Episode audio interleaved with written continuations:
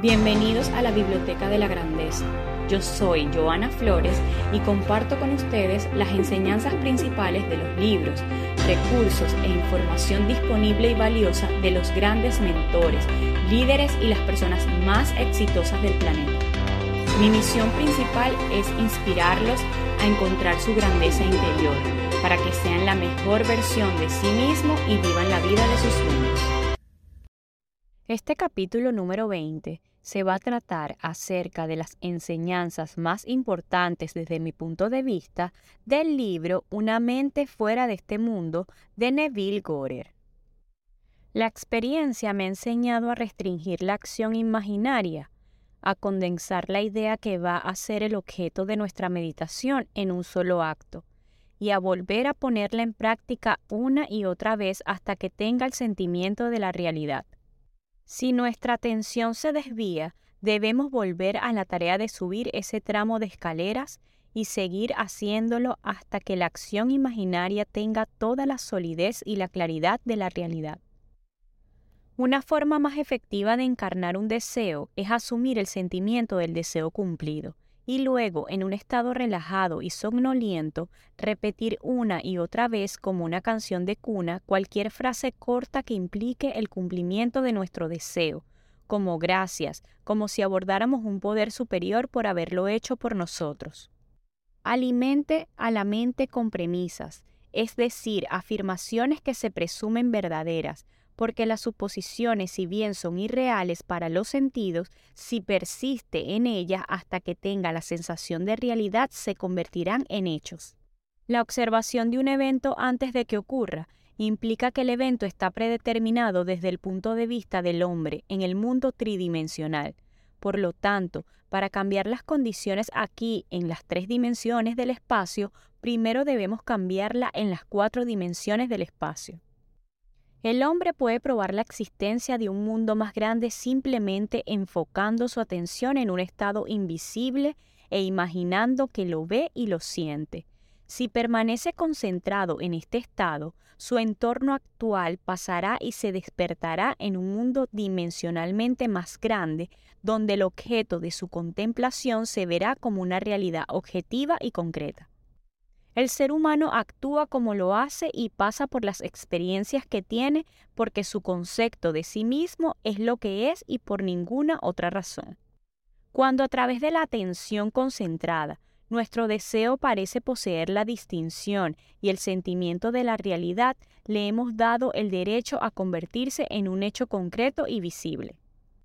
Si tiene dificultades para controlar la dirección de su atención mientras se encuentra en un estado similar al del sueño, puede resultarle muy útil mirar fijamente un objeto. No mire a la superficie, sino un objeto plano, como una pared, una alfombra o cualquier otro objeto que posea profundidad más allá de él. Trate de que ese objeto tenga la menor reflexión posible Imagine entonces que en esta profundidad está viendo y escuchando lo que quiere ver y escuchar hasta que su atención esté ocupada exclusivamente por el estado imaginado.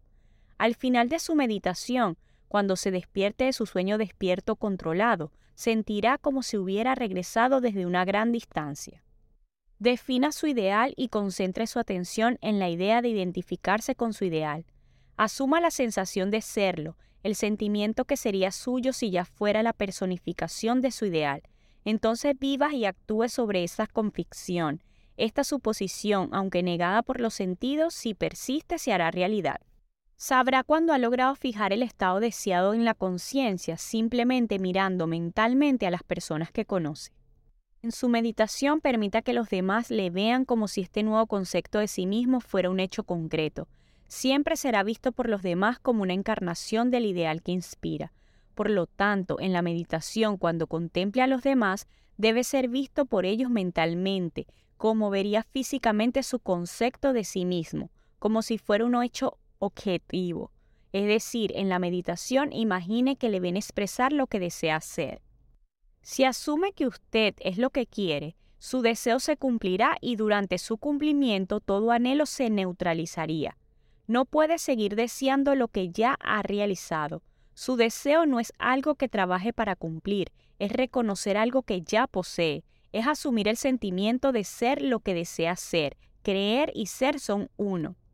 Para el que pueda creer, todo le será posible. Marco 9:23. Con el sueño claramente definido, nos relajamos en una silla e inducimos un estado de conciencia similar al sueño. Un estado que, aunque limita con el sueño, nos deja en control consciente de los movimientos de nuestra atención. Cuando hayamos alcanzado ese estado, experimentamos en la imaginación lo que experimentaríamos en la realidad si este sueño despierto fuera un hecho objetivo. De la manera como el sueño de vigilia se convierte en un hecho físico no es de nuestra preocupación. Defina su objetivo, sepa definitivamente lo que quiere, construya un evento que cree que encontrará después del cumplimiento de su deseo, algo que tendrá la acción del autopredominante, un evento que implica el cumplimiento de su deseo. Inmovilice el cuerpo físico y sumérjase en un estado de conciencia similar al sueño. Luego, siéntase mentalmente a sí mismo en la acción propuesta, imaginando todo el tiempo que está ejecutando la acción aquí y ahora, de modo que experimente en la imaginación lo que experimentaría en la carne, lo que haría cuando logre su objetivo. Defina su ideal y concentre su atención en la idea de identificarse con su ideal. Asuma la sensación de serlo, el sentimiento que sería suyo si ya fuera su personificación de su ideal. Entonces viva y actúe sobre esta convicción. En la meditación, cuando el cerebro se vuelve luminoso, encuentro que mi imaginación está dotada de poder magnético que atrae a mí lo que yo desee. El deseo es el poder que la imaginación usa para moldear la vida sobre mí, mientras lo hago dentro de mí. En el sueño como en la meditación nos deslizamos de este mundo hacia un mundo más grande. Todo lo que hacemos que no esté acompañado por un cambio de conciencia no es más que un reajuste inútil de las superficies. Si pudiéramos llegar a estar tan excitados emocionalmente sobre nuestros ideales como lo hacemos sobre nuestros disgustos, ascenderíamos al plano de nuestro ideal tan fácilmente como tendemos a descender al nivel de nuestros odios. No hay nada que cambiar sino el concepto de nosotros mismos. Tan pronto como podamos transformarnos, nuestro mundo se disolverá y se reformulará en armonía con lo que afirma nuestro cambio. Haciendo una pausa de nuestro espacio, si estás en busca de los mejores servicios de limpieza residencial, comercial y postconstrucción, en Miami te recomiendo ampliamente KG All Cleaning. Síguelo por todas sus redes sociales y plataformas como KG All Cleaning y llámalos al 305-423-1307. 305-423-1307. El lema de este espacio es, el conocimiento es poder. ¿Y qué es el conocimiento y el poder sin acción? Absolutamente nada. Entonces, empiezas donde estés, empieza como estés, pero empieza ya. Gracias por escuchar mi podcast, suscríbete y nos vemos en el siguiente episodio.